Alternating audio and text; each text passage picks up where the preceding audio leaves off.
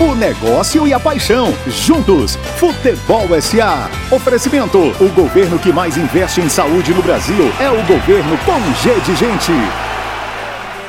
de um pensamento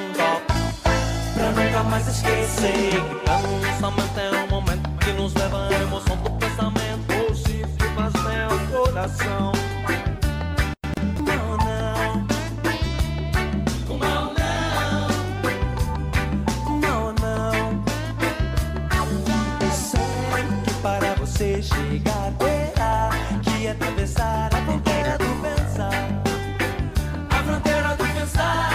dia! Bom dia, minha gente! Bom dia, fã de futebol!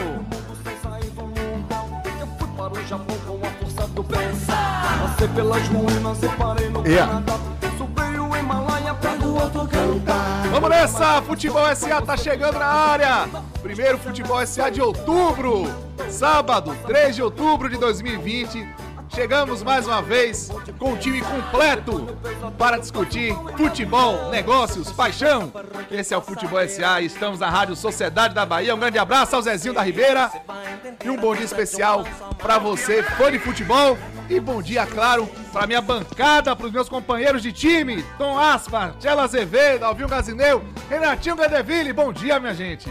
Bom dia, bom, dia, bom dia, bom dia, bom dia. Simbora. Peraí, eu, Vera. eu ouvi alguma coisa aí. É porque toda ausência Será massacrada. será massacrada. Mas a gente tem que discutir isso, tem que ter um programa só pra isso. É ausência ou não é? Hein, Renatinho Gadeville? Se vocês estiverem me ouvindo, não. Estamos! estamos! Eu queria dizer que não, mas estamos. Ouvindo muito bem, queridíssimo Renatinho Gadeville, que em breve estará junto com a gente na bancada. Eu vi a passagem. Hein? Eu vi a passagem. Você viu a passagem? Ele vem. Vem, O vem, homem vem. vem. Venha, Renatinho. Venha pros braços do povo. Essa casa serve a Renato Guedeville. Vamos nessa, minha gente. Futebol SA tá chegando na área. Um grande abraço pra você. Bom dia. E número de WhatsApp pra você participar, que hoje promete, Zezinho da Ribeira. WhatsApp Sociedade 719-9656-1025. 996561025. Mande sua mensagem e participe com a gente do programa. Vamos ter uma discussão sobre a união dos clubes. Já já vamos aprofundar isso. Temos perguntas para responder. Polêmica. Lem- polêmica. Hoje tem polêmica. Já não gostam, né? Vocês, já não, vocês da imprensa já não gostam disso? Vocês da imprensa. Olha, fã de futebol, estamos ao vivo no YouTube, hein? Opa. Canal do YouTube da- do Futebol SA. Vai lá que você acompanha o programa ao vivo com direito à imagem desse maravilhoso estúdio da Rádio Sociedade da Bahia. Programa começando, número do dia provocado, um número do dia difícil, porque vocês sabem quem, eu não quero dizer para não parecer que eu tô pegando no pé, escolheu. Vamos nessa, Zezinho. Eu tenho que falar esse número do dia do dia. para o fã de futebol quebrar a cabeça. Alô, Dudinho, até pra você vai ser complicado, viu? 36. Eu posso dizer, completar o número? 36%. O número do dia tem a ver com o nosso tema. 36%. O número do dia, perdão, Galo, Tomás Asmárico. Complicado. Eu não falo difícil. nada. Eu me recuso a fazer qualquer comentário sobre isso. Mas, como vivemos em um programa que abre espaço ao contraditório, seu Tomás ganha terreno com esses números do dias complexos. Vamos em frente! Um dia a história vai me fazer justiça. A narrativa mudará. então. e a gente vai começar o programa trazendo um destaque que também tem a ver com o tema principal. Adoro. A La Liga, Adoro. a La Liga, Sim. é a Lance. primeira divisão, o campeonato espanhol, criou um bar temático Ave Maria. que vai levar experiência para quem gosta de futebol e gastronomia e outros esportes também.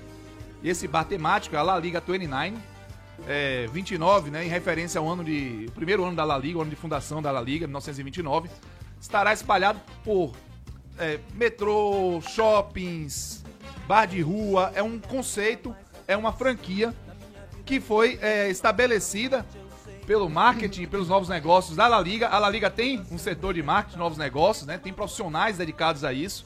Lembrando que a La Liga é formada pelos clubes espanhóis, né? Os clubes espanhóis comandam a La Liga e ela virou essa entidade absolutamente vanguardista nos mais diversos aspectos, inclusive lançando um bar temático para quem é apaixonado por esporte, gastronomia e, claro, outras experiências. E a, a primeira, é, é, o primeiro deve ser inaugurado em Barcelona ainda esse ano. La Liga que tem um reality show, né, para identificar craques ao redor do mundo e tem um aqui no Brasil acontecendo, né? Passa na ESPN, né? Já há algum tempo e é muito interessante. Eles em São Paulo levaram mais de 100 garotos para lá e de lá vai sair algum certamente algum garoto prodígio que vai ser levado para Espanha para jogar no grande clube espanhol. Não, e Então- e, e mais do que isso, assim, a Premier League da Inglaterra ainda é, das ligas mundiais, a grande referência em termos de grana. Ainda é, né? De grana. Ainda. É quem mais movimenta dinheiro, ainda é a Liga Inglesa. Mas a La Mas- Liga hoje é a grande referência em termos de governança, de marketing, Sim. desenvolvimento de produto, tecnologia aplicada a jogo. Então a gente tem muito a aprender com o que os espanhóis estão fazendo. Muito a aprender, e aí, vamos puxar o tema, né? É a pergunta. Os, por que os clubes de futebol deveriam se unir? E por que eles não se unem no Brasil? Eu quero chamar meu craque, Renatinho Guedeville, para dar o pontapé inicial nesse debate tão interessante, Renatinho. Cacito, vou pedir para que você coloque o telefone mais perto, porque o retorno tá longe, longe, mas muito longe. Tá me ouvindo Alô, agora? Ligado no grupo aí, meu amigo. Tá, Tamo- tamo tá aqui. ouvindo? Você quer um tempo? Como é? Melhorou? N- Não, mas vamos seguindo, vamos seguindo o nosso arco aí. Eu, Cacito, a gente quando pensou nesse tema, e a gente acabou ficando com uma série de, de- de dúvidas ali em dois, três temas. Só que esse. e- e- eu acho que aí a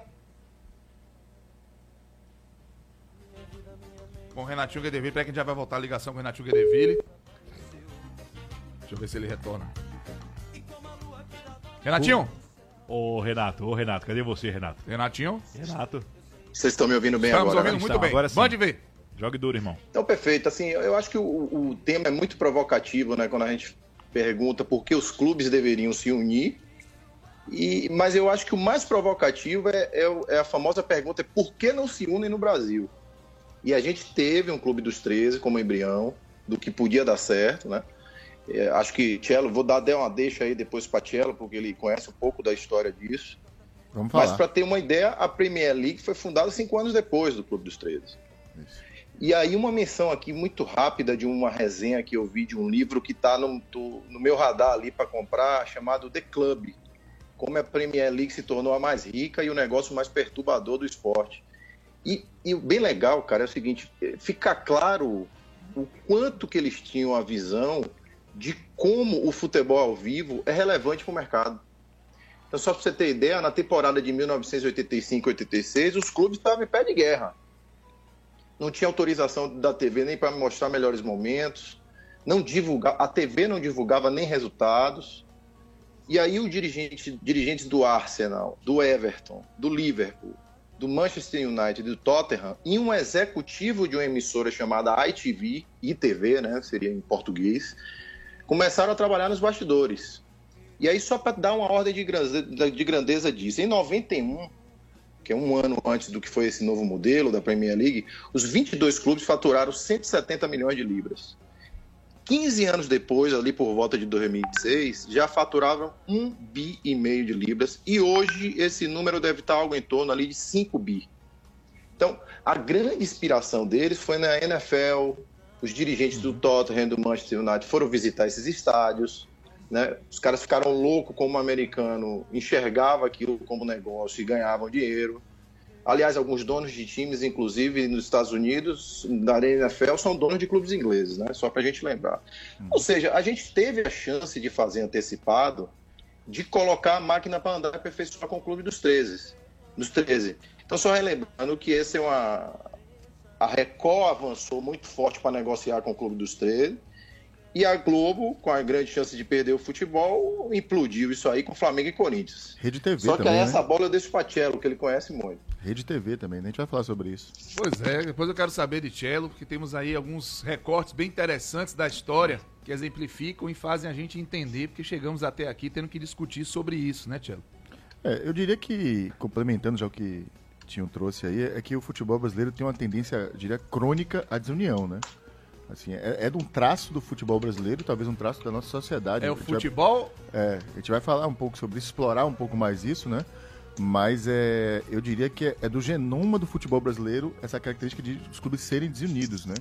Em raríssimas oportunidades, eles procuraram alguma situação onde houvesse compartilhamento e colaboração entre eles em benefício coletivo. Raríssimas oportunidades. E mesmo quando houve isso, a gente vai explorar isso aqui um pouco, é, rapidamente isso foi é, desestimulado por, pelos próprios integrantes do grupo, muitas vezes também aí absorvendo, absorvendo algum tipo de interesse externo. Então, assim, é, não é incomum essa discussão que acontece hoje, ela já aconteceu na década de 2000, aconteceu nos anos 80, e se você for buscar lá atrás na história, desde a época, do, da época que o futebol passou, tentou se profissionalizar, havia também resistência de clubes que iam na contramão disso. Na questão que envolvia a permissão de negros participar do futebol, existiam clubes que eram favoráveis, clubes que não eram favoráveis, inclusive isso gerou inclusive rompimento de clubes e saída de ligas em, em outros estados. Então assim, é uma trajetória que é um traço cultural do futebol brasileiro.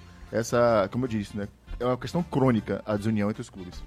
Tom, é uma questão restrita a futebol ou vai além? É, é- é bacana, é difícil você falar sobre esse tema, né? Porque você corre sempre o risco de cair no lugar comum, de falar sobre, sobre a obviedade que é você, a importância de você estar junto. E toda criança sabe disso. Assim, você não, você já nasce sabendo que o bacana é brincar junto. Não tem graça brincar sozinho. Eu não conheço nenhuma criança que aprende a jogar paciência.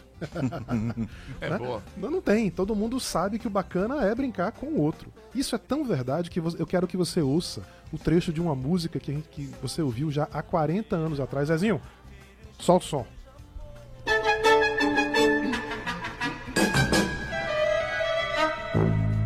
O macaco o que é que tem? As unhas. E a galinha o que é que tem? Bico. De assim parece até ridículo um bichinho se assanha. E o jumento o que é que tem? As patas. E o cachorro o que é que tem? Os dentes. Ponha tudo junto e de repente vamos ver o que é que dá. Junto comigo com dez unhas, quatro patas, trinta dentes E o valente dos valentes, vida vai te respeitar Todos juntos somos fortes, somos flechas, somos algo Todos nós no mesmo barco, não há nada pra temer Ao meu lado, ao amigo, que é preciso proteger Todos juntos somos fortes, não há nada pra temer. Sensacional, Tom. Então, assim, é óbvio Alô, que... criançada, aí. Aí, Zaca, cadê você? Gente, que alegria ouvir essas músicas. Essa música é de 1981, tem 40 anos praticamente, né? Do, filme, do maravilhoso filme Os Saltimbancos Trapalhões. Quem não, na sua infância, né? Da nossa geração, não assistiu isso. Então é evidente que existem causas, exi- existem brigas que você só ganha coletivamente. Tem coisas que só em conjunto, só de galera. Tem briga que só de galera você pode entrar. E existem imens, enormes exemplos, assim. Associações empresariais, empresários e segmentos se, se unem em torno de associações empresariais. Cidades hoje no mundo inteiro são vendidas, são promovidas através dos Convention Bureau. Ou consórcios, né? Ou com consórcio. Salvador já teve o terceiro maior Convention Bureau do Brasil. Associações de bairros, associações de moradores, sindicatos. O que é um sindicato senão a representação de uma briga coletiva? Coletiva. né? É, órgãos de classe, e não por acaso os três órgãos de classe mais fortes que existem, que são a OAB, o CREA e o CREMEB, representam as três profissões que são mais reguladas, mais protegidas. Médicos, advogados, engenheiros e técnicos têm as suas áreas de atuação mais ou menos protegidas porque tem uma regulação de classe muito forte. Sim. Né? Não é diferente com outras coisas. O Brasil é um país, Cacito, extremamente desigual em todos os aspectos. Talvez a palavra que, des- que defina a gente como sociedade seja desigualdade. Sim. Né? Essa desigualdade ela é uma das, das representações de uma cultura de individualidade. Nós somos um país muito individualista. Existe uma cultura que joga contra a, a execução de qualquer projeto né, que nasça da ideia de uma luta coletiva. E, e aí, então, tem Isso uma é, por questão. causa, isso é por causa do esporte, será? Que levou do campo ou da quadra pra, pra fora? Não, Porque não, não, tem. Tipo, um advogado às vezes não briga com outro ou alguma coisa assim, mas é- na competição, será que levou essa competitividade entre os clubes que precisa ganhar do outro? Será que é isso? Não, eu acho assim, não chama a atenção o fato dos clubes não se unirem no Brasil, porque nós somos um país de uma cultura que dificulta a ação coletiva. Exatamente. né? A, a- a- a noção de coletividade, a noção de sociedade. Nós temos um transporte público ruim, nós temos uma educação pública ruim, nós temos uma saúde pública em vários aspectos deficiente, em outros aspectos muito boa. Então, por que não seria assim no futebol? Por que, que o futebol seria diferente da dificuldade de união que nós temos em todos os outros aspectos? Porque nós não, nós somos uma sociedade que foi formada com imensa dificuldade para desenvolver um senso de coletividade. Aí tem um, tem um complemento a isso, Tom, que diz respeito aí muito mais ao futebol, que é, que há uma, uma percepção, pelo menos a gente observa isso, de que os clubes parecem entender que qualquer questão tratada coletivamente vai tornar todos eles iguais. Isso é uma grande Isso, burrice. Isso. Excelente. Né? ponto, Não é nada disso, né? Ninguém tá querendo que os clubes fiquem iguais, mesmo porque eles nunca serão iguais. Haverão clubes maiores, clubes menores, clubes de mais importância, de mais torcida. A questão é discutir benefícios que são possíveis de ser tratados coletivamente. O patrocínio de uma camisa já houve um momento que deu, em 87, na Copa União, mas é menos comum. Propriedades privadas dos clubes, cada um trata a sua. Mas propriedades coletivas, como por exemplo direitos de TV, essas não tenha dúvida, tem que ser tratadas coletivamente. E a gente vai falar um pouco mais sobre isso aqui. É, Renatinho trouxe a questão da Premier League, os princípios da Copa União de 87. Eu não duvidaria dizer que os caras beberam nessa fonte quando vieram, porque eram os mesmos princípios que foram adotados lá. Clubes venderem, representarem, regularem o campeonato e vender seus direitos de, de as suas propriedades, entendeu? Foi o que exatamente a Premier League nasceu com essa concepção. No segundo bloco a gente vai falar de alguns números Ô, né, do Brasil e do mundo que provam a importância de você agir coletivamente. Ô, Renatinho, me conte o seguinte, você tem aí alguns benefícios, né? Pra explicar por que, que é bom se unir, os clubes se unirem no futebol? Renatinho? Renato Guedeville? Renato se uma, Renato. Ó, se Renato não vier, vai tomar tabocada, hein? Bom, Sem retorno é impossível com o Agora! Agora, agora sim. bem-vindo. Impossível. Renatinho, tá me ouvindo? Impossível. Agora sim, mas assim, você. Muito de no- longe, né? No Vietnã. Bom, vamos lá. Eu vou falar em português com sotaque vietnamita. Repare, o que, é que o, o que é que a União traz de positivo, Tinho? Pros clubes, pro futebol como um todo. Você quer que eu fale agora ou a gente comenta depois na virada do bloco? Dá tempo, já junto. Chegue mais. Ou então, falando rapidamente, Cacito, eu, eu acho que os benefícios ficam muito claros, né? Inclusive o Gustavo Razan, lá da Ernest Young, da UI, acabou de mandar um- uma mensagem lá pelo Twitter, nosso, justificando um pouco desses benefícios, né? Um pouco dessas respostas. Tem um relatório muito bacana da Ernest, que foi emitido ali alguns meses atrás, do, do, do time do, do Pedro Daniel, Alexandre Rangel, que inclusive o Alex Excelente Rangel tá material. a gente aí pelo YouTube, hein? Um, um abraço para ele. Isso, tá Assim, aqui ele, os o Rafael Platina também, Bruno muito Fossar. claros. Muito claros. Então, primeiro, diferença de grana em clubes, em, em equi- ligas, entre o primeiro e o último, essa distância é bem menor do que quando você negocia individualmente. Alinhamento em bloco da estratégia toda do produto. Então, Perfeito. vamos lá. Falar de estratégico. Qual o grande plano estratégico para o futebol brasileiro? Não temos. Precisamos discutir sobre isso.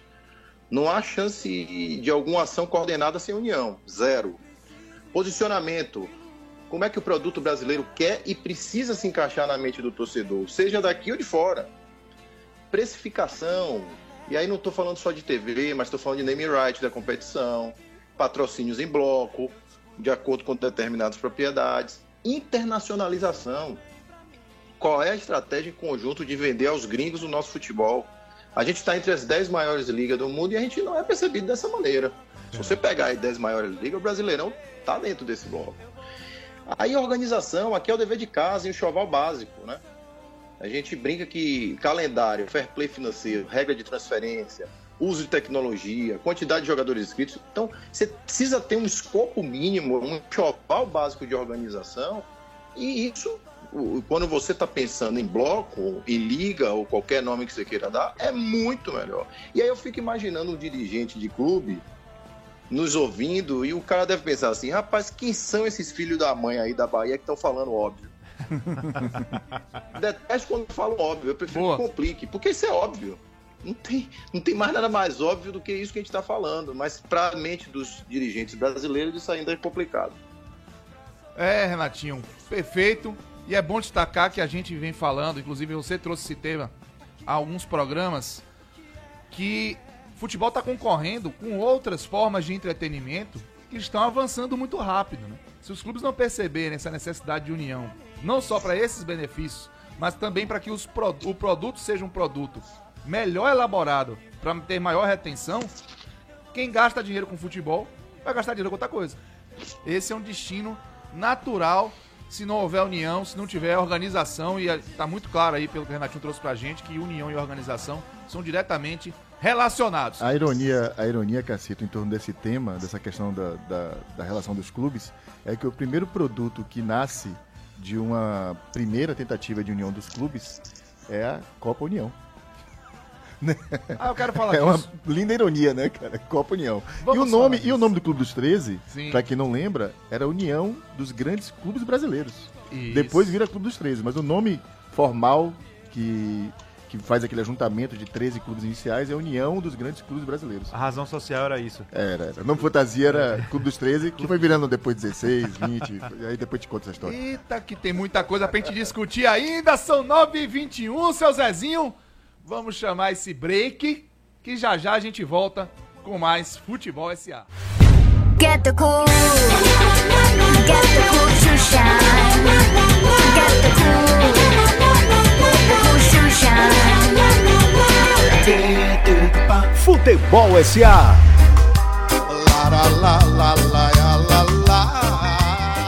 Futebol SA na área, com muita gente participando no WhatsApp. Um abraço pro Antônio José. Claudinho Oliveira, um grande abraço pra Claudinho. você. Nildo Brandão, a Dudinha, mandou um grande abraço pra gente também. Beijo. O Fabinho Carvalho, Baiano de Salvador, tá retado com vitória. Falou que 36 é o ridículo aproveitamento do treinador do Vitória, Bruno Pivete. Boa, Fabinho, mas errou, viu? Bom dia pro José Luiz, direto do Rio de Janeiro, em Macaé. Um grande abraço pra você. Um abraço também pra Eliana Ribeiro, que tá ouvindo a gente.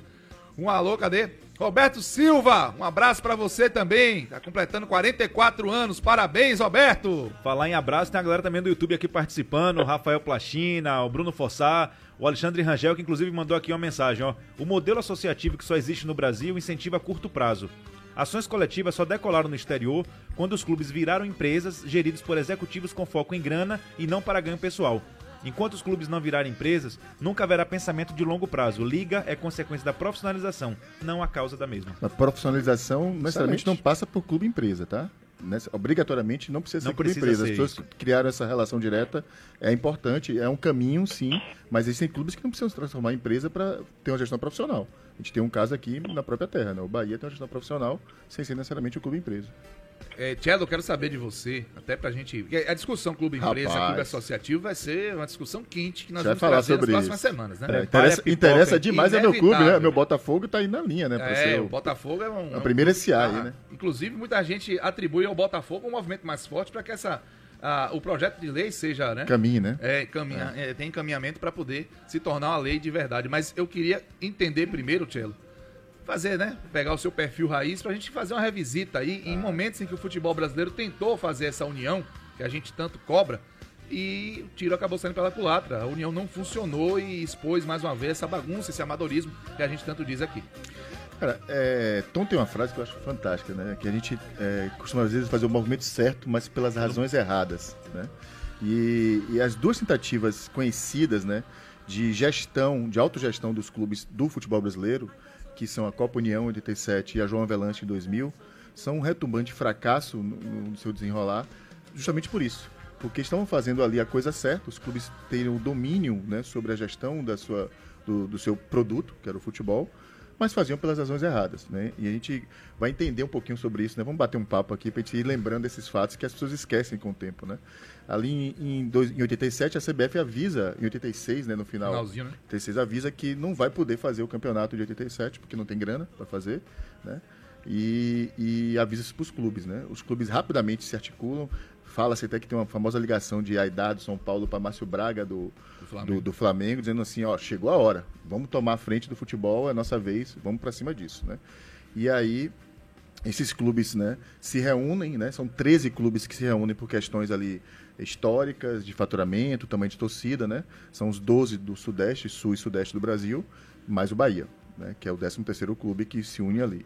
Ali se, fu- se funda o que se chamava União dos Grandes Clubes Brasileiros, que é presidida justamente pelo Carlos Miguel Aidar, que era presidente do São Presidente Paulo São na Paulo. época. Que inclusive tem uma passagem, se der tempo, a gente vai falar, que, que vai culminar na tal Taça das Bolinhas, que na verdade o São Paulo quase que rasga seu passado para poder fazer valer de que ele era o dono da Taça das Bolinhas em 2007, né? É uma história fantástica essa também, né? Então, mas antes de falar um pouquinho da Copa União exatamente, a gente precisa voltar um pouquinho em 86, porque esse, esse quadro é interessante, cara. Ali em 86, que tem uma final fantástica também, jogada de São Paulo e Guarani, vencida pelo Tricolor Paulista, para muita gente, um dos maiores jogos da história do do- dos brasileiros, né? Aquele 87.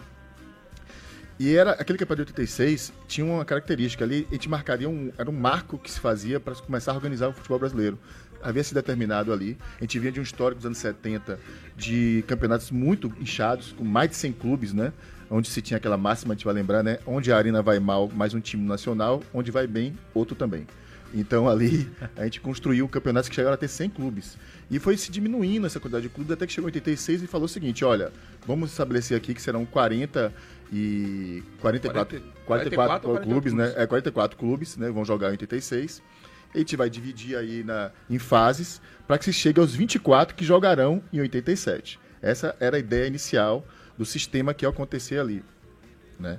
Aqui já se faz uma pequena, um pequeno intervalo para lembrar que o esporte, que tem essa famosa briga com o Olha título que 87. polêmica você quer se meter, meu amigo. Seu O assunto vai se revirar. Esse Não, não, não, não. Eu, eu, eu entendo a, a posição do esporte, mas aqui a gente tem que lembrar isso. O esporte, na verdade, na fase classificatória de 86, ele, ele fica fora das fases finais. Inclusive, o último jogo do esporte contra o Bahia. Tomou 1x0 no retiro, gol de Cláudio Adão. E ele não se classifica para as fases finais, que classificavam, eram quatro grupos de 11, os sete primeiros se classificavam para a fase seguinte. O esporte não fica, portanto, ele não jogaria. Não haveria o cruzamento entre módulos se não tivesse a Copa União. O esporte jogaria uma segunda divisão, então, portanto, ele nunca teria acesso a essa possibilidade do título que ele venha pleitear depois, né? E aí a gente tem toda essa confusão ali do, do regulamento da Copa União, né? E o Clube, o Clube dos 13 nasce exatamente sobre essa questão. É, ele não respeita o histórico técnico do campeonato anterior para formar os clubes que jogariam O aspecto político histórico. totalmente político histórico, entendeu? Ele já nasce, já começa errado a partir daí. Então ele pega clubes como o América, que havia sido semifinalista de 86, e o Guarani, que foi o vice-campeão de 86, exclui desses, desses 13 clubes inicialmente que jogariam essa, esse tal, o torneio que foi pensado inicialmente. Logo em seguida, o Clube dos 13, é, pes- pressionado pela CBF, aumenta isso para 16 clubes, 16 clubes e aceita mais três clubes que são clubes de federações que tinham peso político, né? Que foi exatamente Goiás, Paraná e Pernambuco, né? E aí a gente tem ali o entram Santa Cruz, Curitiba. Goiás e o Curitiba, exatamente, né? Tem, um- tem, tem mais um detalhe de 86 interessantíssimo que as pessoas também não lembram. Com o Eurico Miranda, que tem uma passagem ao redor da história assim, linear do futebol brasileiro, Esse, né? esse embrólio de 87 tem assinatura E 86 sem rúbrica. É, é. completa, é nome completo de Completo, Eurico Miranda. completo. Em 86, em 86, cara, o jogariam, eram quatro grupos de 11 e classificavam sete de cada grupo, né? Só que no meio do campeonato, o Joinville tem um jogador que teve foi acusado de doping. E aí perde os pontos. Ele vai para a justiça comum, o Joinville, ganha os pontos e ele se classificaria. Quem sai? O Vasco. Aí o Vasco se movimenta politicamente para que pudesse aumentar de 7 por grupo e para 8. Aí entra o Vasco, entra o Santa Cruz, entra o Náutico e entra o, acho que um time sobradinho, o Distrito Federal. Porque isso permite um arranjo, quem trabalha politicamente, segundo se fala muito, é Marcos Maciel na época, porque aí beneficia os clubes de Pernambuco bastante, um clube de Brasília. E aí, desde, desde ali já começa o problema, né, cara? Olha, como é que o- ali a confusão já está se formando. Quer dizer, Então, em 87 a gente teve a chance de ter o Brasil Tinha. na vanguarda do futebol mundial, como o Renatinho falou, já que a Premier League só surge cinco anos depois. cinco anos depois. E a gente, pelos motivos errados, perde essa oportunidade. Perfeito. E aí, quando, tanto, quando acontece então essa eh, união dos clubes, o, o VP de marketing do Flamengo, que é o Jo- João Henrique Arias, ele comanda esse processo de definição do produto Copa União, né? É, então os direitos de TV são vendidos para a Globo. A primeira vez que uma TV compra o direito de televisão de um campeonato, a Globo passava a transmitir três jogos por rodada. Quem se lembra que eram sorteados, né? Eram. Antes, 15 minutos antes, ele sorteava qual jogo ia passar para a própria torcida ir praça. pro estádio, inclusive, né? Para ir para o estádio, exatamente. Você tinha ali um direito de TV vendido coletivamente. Tinha um patrocinador oficial, que era a Coca-Cola. E name rights Name rights da Copa da União. Açúcar União. Açúcar União. Você tinha o, a Varig e os hotéis Otton patrocinando as, as transportes, a- as viagens e as hospe- hospedagens. Mas aí já começa o primeiro problema, cara. E você vê como é que as coisas nascem erradas. A VASP e a Varig também não tava? Era Varig. Varig, Era Varig. Era Varig. Olha que interessante. A Coca-Cola patrocinava, né? Sim. Mas três clubes rompem essa barreira. O Flamengo, né? Que era Petrobras. Lubrax. O, o Corinthians. O Corinthians é, é Calunga, né? Calunga, o Corinthians, na verdade, vai pra reunião que assinaria a Coca-Cola como definida e falou: não, é o seguinte, se é bom pro São Paulo, é ruim pro Corinthians, eu não quero. E aí Beleza, hein? briga, briga, briga, exatamente assim, briga, briga, briga e, e consegue botar a Calunga pra ser patrocinador. Sabe quem é o terceiro clube que usa seu próprio patrocinador, cara? O São Paulo, do presidente do Clube dos 13. É a BIC, o patrocinador da- disso, né, cara? Então, assim, as pessoas não se lembram desses fatos, cara. Simbólico, né? E, e um outro fato, só para finalizar essa parte da Copa União, muita gente, muitos dirigentes, não eram poucos não, não acreditavam que a TV seria um produto importante para futebol. Inclusive achavam que tiraria público dos estádios. Por isso essa lógica de só Exatamente. anunciar o jogo que seria transmitido Exatamente. 15 minutos antes. Exatamente. Então, assim, olha que interessante. Então, assim, se será nascer um torneio onde os 13 clubes, sobre alguns aspectos que estavam definidos, que seriam discutidos coletivamente, já nasceu ali se, se brigando essa questão. A principal delas é do patrocinador. Aí você teve 11 clubes, ou 11 clubes, se não me engano, usando Coca-Cola, e alguns e três clubes ou quatro que não tinham a Coca-Cola como patrocinador. É, então, que, que, que mangue, né? É, Renatinho mandou essa semana pra gente um relatório maravilhoso. da Renatinho, volte, querido. Você faz muita falta Tá aqui, nos viu? ouvindo. É. Volte, Renato. E esse A relatório da caminho, meus amigos, a caminho. E esse relatório da FIFA dá um panorama mundial do futebol hoje, da organização do futebol. Tem dados muito interessantes. Eu vou trazer aqui para vocês verem como o Brasil hoje está mal acompanhado. Olha só, segundo esse relatório, em 201 países existem 3.903 clubes profissionais. O primeiro país a que tem mais clubes é o México, são 266 clubes. Apesar de ser um país que, do ponto de vista de conquistas internacionais, é um país pouco relevante, né? Que é um público apaixonado, mas com pouco estoque de conquistas Verdade. mundiais. O segundo país é o Brasil. São 130 times profissionais. Então você vê que você tem um país que tem muitos clubes espalhados por um território muito grande, talvez torne de fato mais difícil a formação de uma liga. E eu acho que por trás disso existe uma lógica do dividir para conquistar. Quanto mais clubes você tiver, mais difícil é você estabelecer a união desses clubes em torno de interesses comuns. A Inglaterra tem 111, a Itália tem 98, a Alemanha tem apenas 56 e a França apenas 44 clubes.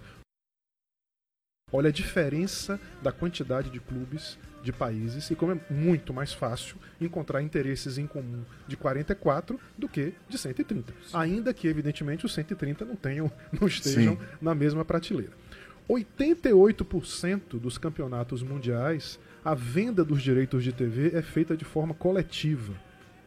88% dos países no mundo vendem direitos de TV de forma coletiva. Sabe quem faz isso? Estados Unidos, Argentina, Chile, Colômbia, Austrália, Nova Zelândia, China, Japão, Catar, que é onde estará a próxima Copa, Turquia, Inglaterra, Holanda, Espanha, Itália, Alemanha, Rússia, França e Croá- Croácia, as últimas finalistas.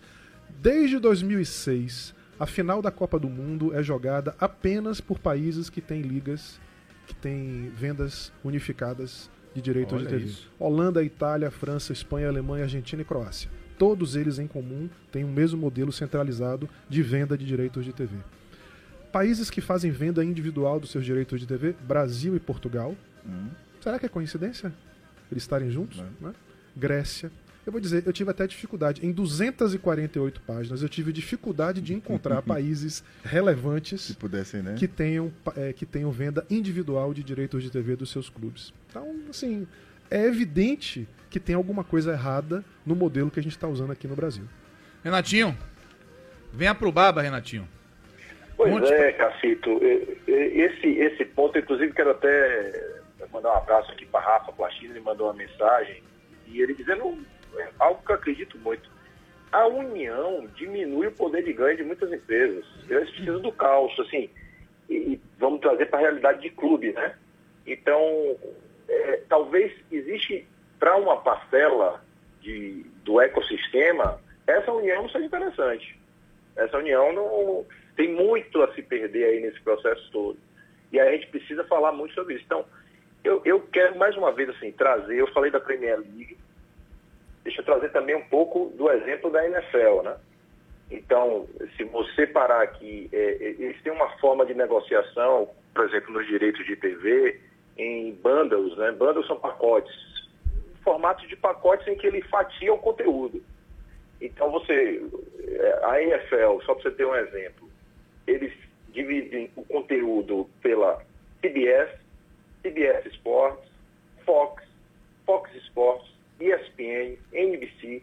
Então, olha, olha como isso é dividido. Então, um tem o direito de transmitir no domingo à tarde.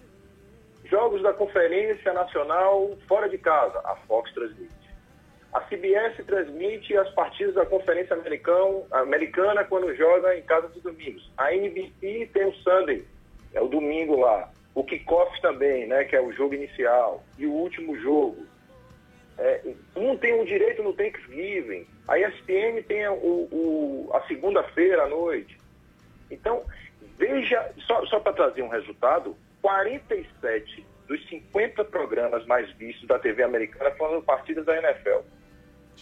É, é, meu amigo, como você imagina a gente resolvendo esse embrólio quando a gente está nessa confusão de Globo, Turner, a, joga a MP 984 também nesse bolo. Então, é, se os clubes não pararem para se organizar, e aí eu volto para o que Rafa Plastina está dizendo, às vezes interessa muita gente não se organizar, é, meu amigo, muito dessa energia e de grana vai se perder ainda. Pode ter certeza. É, minha gente. 9h39, seu Zezinho. Nós temos muito o que discutir ainda. Temos 90 segundos do, Gabriel Galo. E, Renatinho, eu fico imaginando, realmente preocupado, meus filhos, seus filhos, os nossos filhos, que a gente gostaria, né, de transmitir essa paixão pro futebol. E a impressão que eu tenho é que tá ficando cada vez mais difícil reter, reter essas pessoas é, diante da TV, até diante do, de um gadget, de um, de um. Isso dá um programa, hein? É, tá difícil, porque tá desinteressante. O jogo, ele tá sendo consumido por nós muito mais por uma paixão histórica do que por uma paixão pelo jogo, do que por uma paixão pela organização, do que pelo cuidado que a gente percebe de quem tá fazendo o jogo com a gente, né? É verdade. É verdade. Isso vem me preocupando e que o Renatinho traz essas informações. E a gente vê tanta gente discutindo nos grupos de futebol, pelo WhatsApp. Você que tá ouvindo a gente fã de futebol, com certeza tem isso. Pessoas discutindo outros esportes. Fulano dizendo que o Lakers tá ganhando do Hit, que o NFL tá, tá, tá bem demais, que a bolha na NBA deu certo. E a gente vai deixando de lado o futebol. E os guris vão, vão torcendo por Barcelona, por Manchester United, por Manchester City. Champions League em cinema. Vão torcendo Não, por pior, do que, Bayern. pior do que isso, os guris vão deixando de acompanhar futebol. futebol. Futebol. Vão ver que é NBA. grande Não, e quando vão, quando vão, vão para os outros jogos? clubes. E games? E os games? Pois é, Renatinho. Dramático. LOL, Fortnite. Essa turma está se preocupando com. o- O Flamengo se preocupa com o Corinthians, o Corinthians se preocupa com o Palmeiras, É. e não estão vendo o bicho que está Eles não estão preocupados com o futebol, né? É, Se, o- se o futebol hoje faz parte do negócio de entretenimento, a verdade é que ele entrega muito pouco. Perfeito. É isso aí. Então todo mundo, viu? Todos os personagens desse ecossistema precisam se direcionar né, as atenções. falando, a gente tá falando aqui futebol, futebol brasileiro, né? É, exato, porque o futebol europeu ele É. caminha melhor nessa direção. Olha aí que a gente Muito. trouxe o exemplo da La Liga, que Muito. voltou um bar temático para outros esportes, inclusive, serem consumidos lá. Não, Mas se- se é uma experiência você- promovida pela La Liga. Quem vai assistir aí o, o Campeonato Espanhol o ano que vem, na pró- próxima temporada, os grafismos que eles vão trazer para os jogos é impressionante, cara. Assim, a realidade que ele traz para tela no- durante o jogo é uma experiência que não se conhece. Pra É feito já para garotada mesmo, entendeu? Então, assim, é, a gente tá falando aqui de futebol brasileiro. Essa realidade é nossa. Não é do futebol um produto mundial. Bem no caminho da Fórmula 1, né? A Fórmula 1 trilhou esse caminho de revolucionar os grafismos de transmissão. E Tá maravilhoso. Tá maravilhoso. Tá maravilhoso. Vamos nessa! 9h42, eita hora que corre. Voltamos já. Get the cool. Get the cool to shine. Get the cool.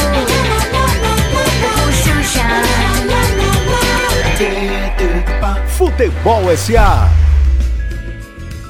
Nas noites escuras, frio, chorei. Estamos de volta com o Futebol SA em altíssima rotação. Aqui pelo menos a gente é unido, viu?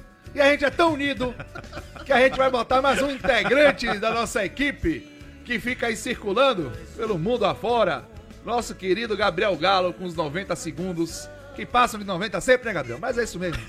A gente é unido. Até, inclusive para aceitar esse tipo de coisa.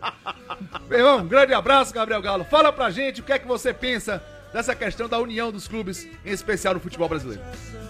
Um dos principais benefícios do crescimento de qualquer negócio é o ganho de escala. A lógica é conhecida por todos. Quanto mais compramos de um produto, menos pagaremos por unidade desse produto. Isso se dá por um fator preponderante em negociações: o poder de barganha.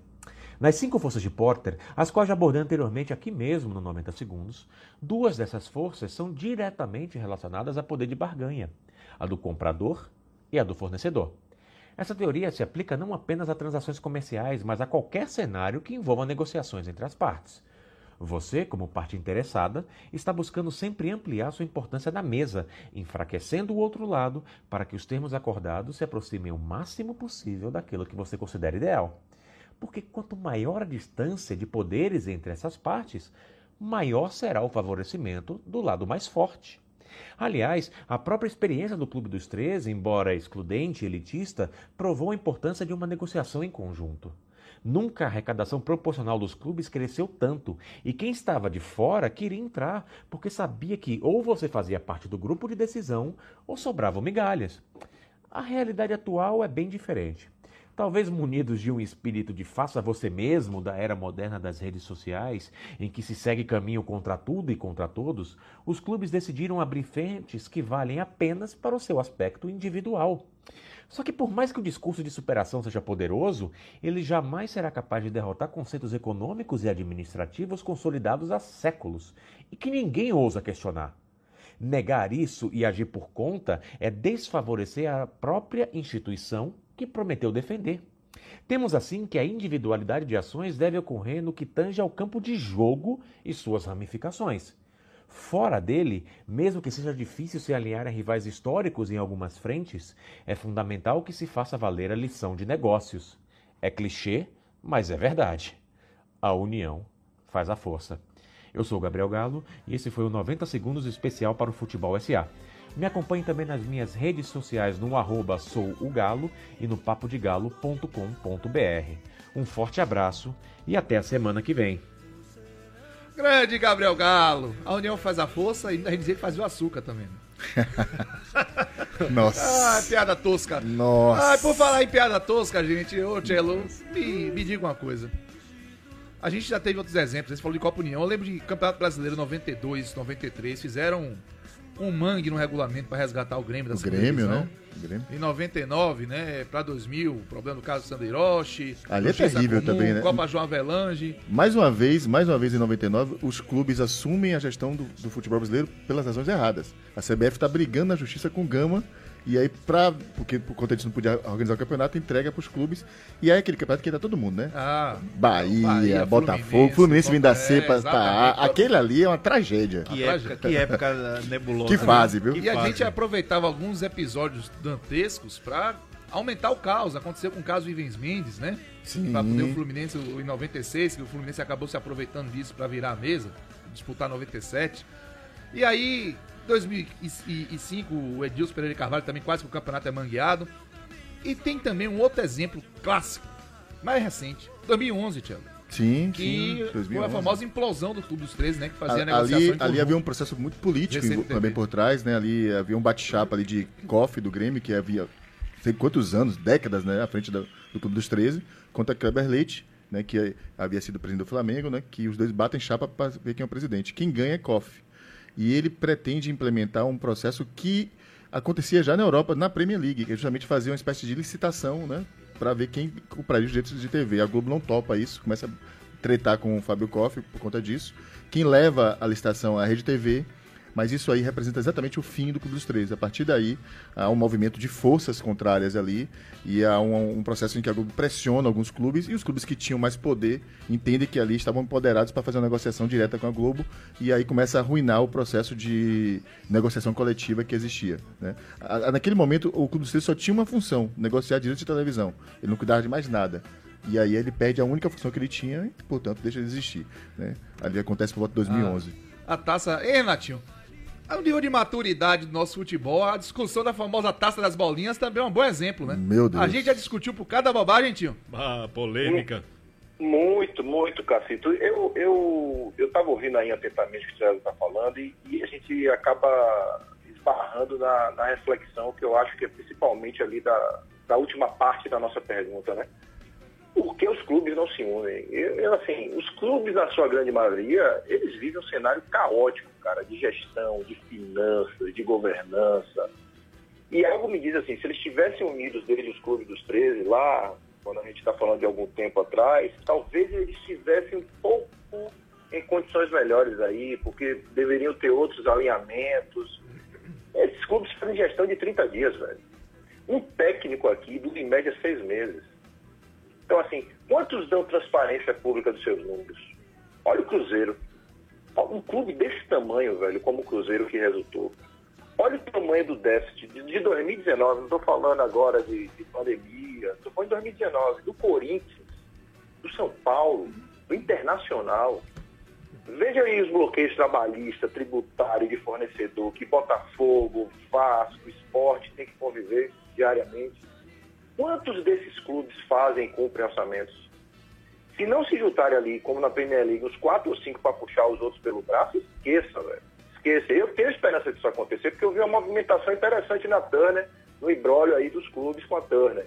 Eu, eu lembro que quando saiu logo essa a situação que a Turner ia cair fora, eu perguntei para o presidente Belitani se era pra, algo para tirar o nosso sono. Ele disse, é para tirar o sono sim.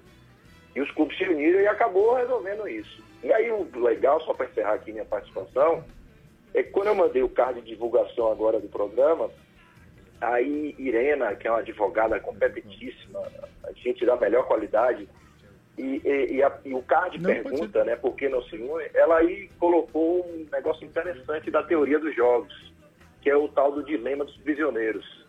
Não sei se vocês sabem, né, é, é, o- é muito interessante que é o seguinte, a, a, a polícia pegou dois suspeitos. Ela não tem prova suficiente para condenar nenhum dos dois. Então ela separa cada um em salas diferentes e oferece o mesmo acordo. Acordo 1. Um, se um dos prisioneiros confessar, trair o outro e o outro permanecer em silêncio, o confessor sai livre enquanto o cúmplice cumpre 10 anos. Acordo 2. Se ambos ficarem em silêncio e colaborarem um com o outro, a polícia só pode condenar um ano cada um. E o 3. Se ambos confessarem, ou seja, traírem o comparsa, cada um leva 5 anos de cadeia. O que acontece aí? É um dilema de confiança, velho. Trazendo para o mundo dos clubes, eles não confiam uns nos outros. Esse é o grande dilema de confiança, de união dos clubes. E mais um, um dos programas, Renatinho, você citou aí, Belintani, ele comenta justamente sobre isso. Alguns clubes não conseguem gerir nem eles próprios. Como é que eles vão gerir uma liga? Se eles não têm competência nem para gerir seu próprio clube, que é objeto de tanto amor, de tanta, de tanta paixão, eles não conseguem gerir o clube. Como é que vão gerir um campeonato inteiro com 20, 30, 25, 28, 22, Entrega pra, 18, sei lá entrega clubes? quem sabe fazer, né? Necessariamente não precisa ser dos clubes dos gestores, né? Essa é a grande questão. E Renatinho meio que respondeu, né, Renatinho? Por que, que os clubes não se unem no Brasil? E pra você, Pois é. por que, que os clubes não se unem no Brasil? Sucinto. E conte. É, esse material maravilhoso que a Ernest Young disponibilizou para a gente agradecer, né? Mandar um abraço e agradecer. Um abraço pela- Ernest Young. É, eles listam nove ligas né, no mundo, não só do futebol, mas de diversos outros esportes também.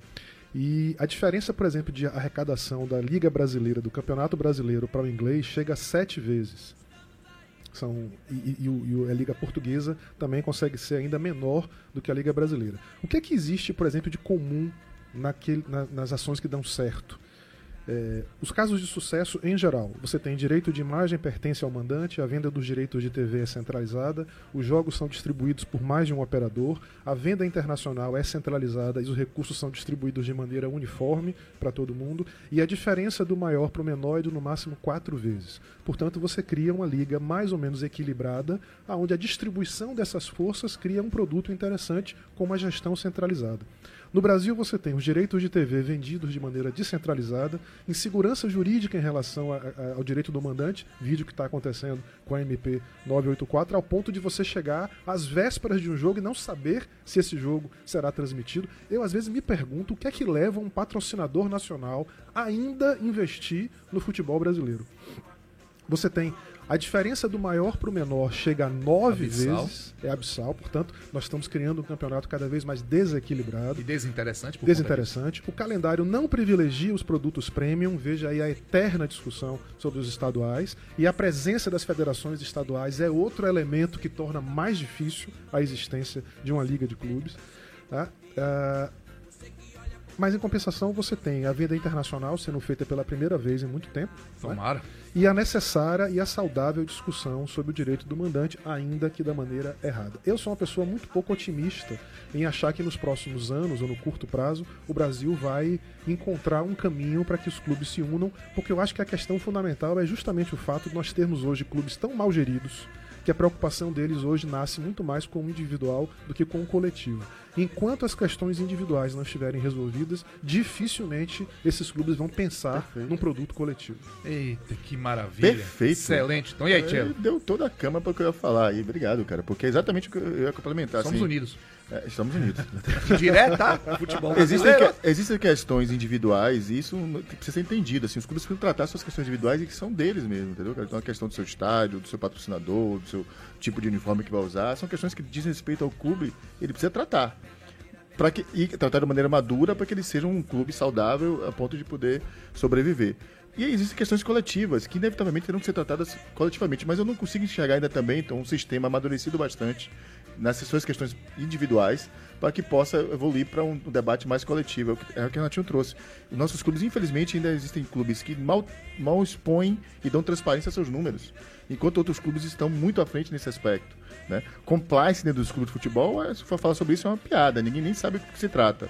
Então, assim, é, é, é, a gente já teve. E o, nosso, e o problema no Brasil não é nem o fato de conhecer os modelos, Tom, porque assim, essa, o modelo de vender é, o futebol, o jeito de TV em blocos, né, ou em vender TV fechada, TV aberta tal coisa, era lá de 2011. Quando a gente fez a licitação que eu falei aqui, que implodiu o Clube dos 13, já vai lá sobre isso, sabia, Tom?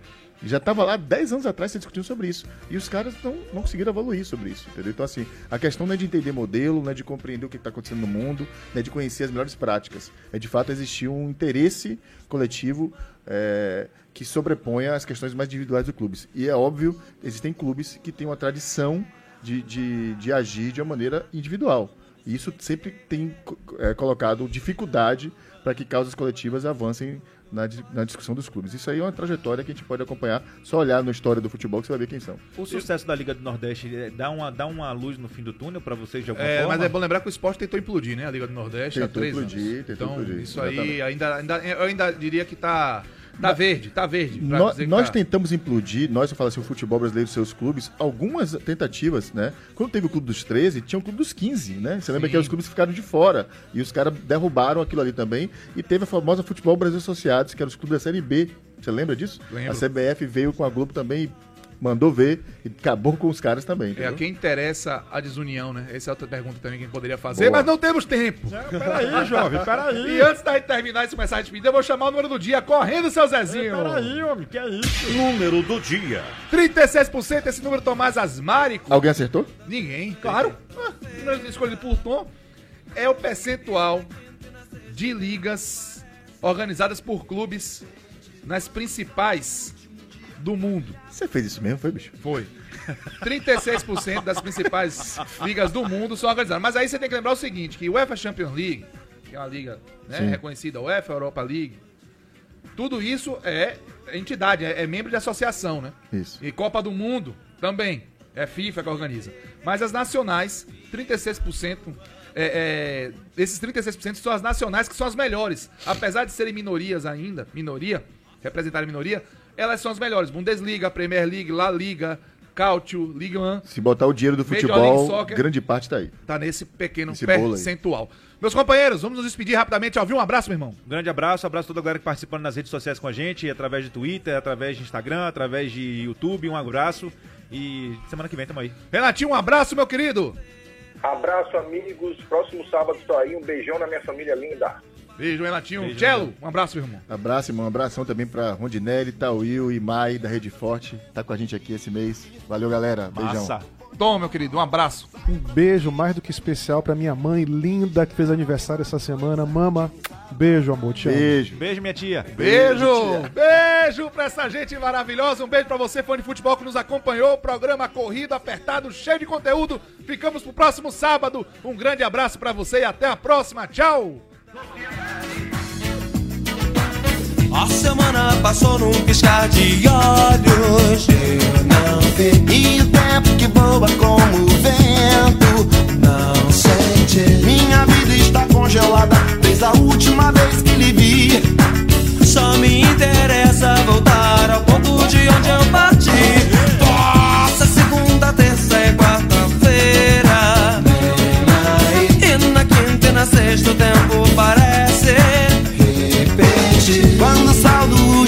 Dia, ameaça se despedir.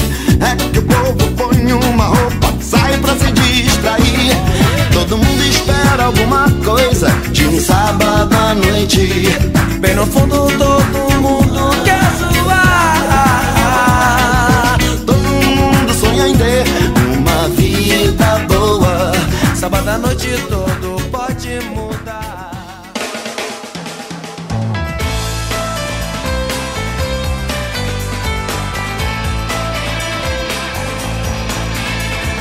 O negócio e a paixão, juntos. Futebol SA. Oferecimento: o governo que mais investe em saúde no Brasil é o governo com G de Gente.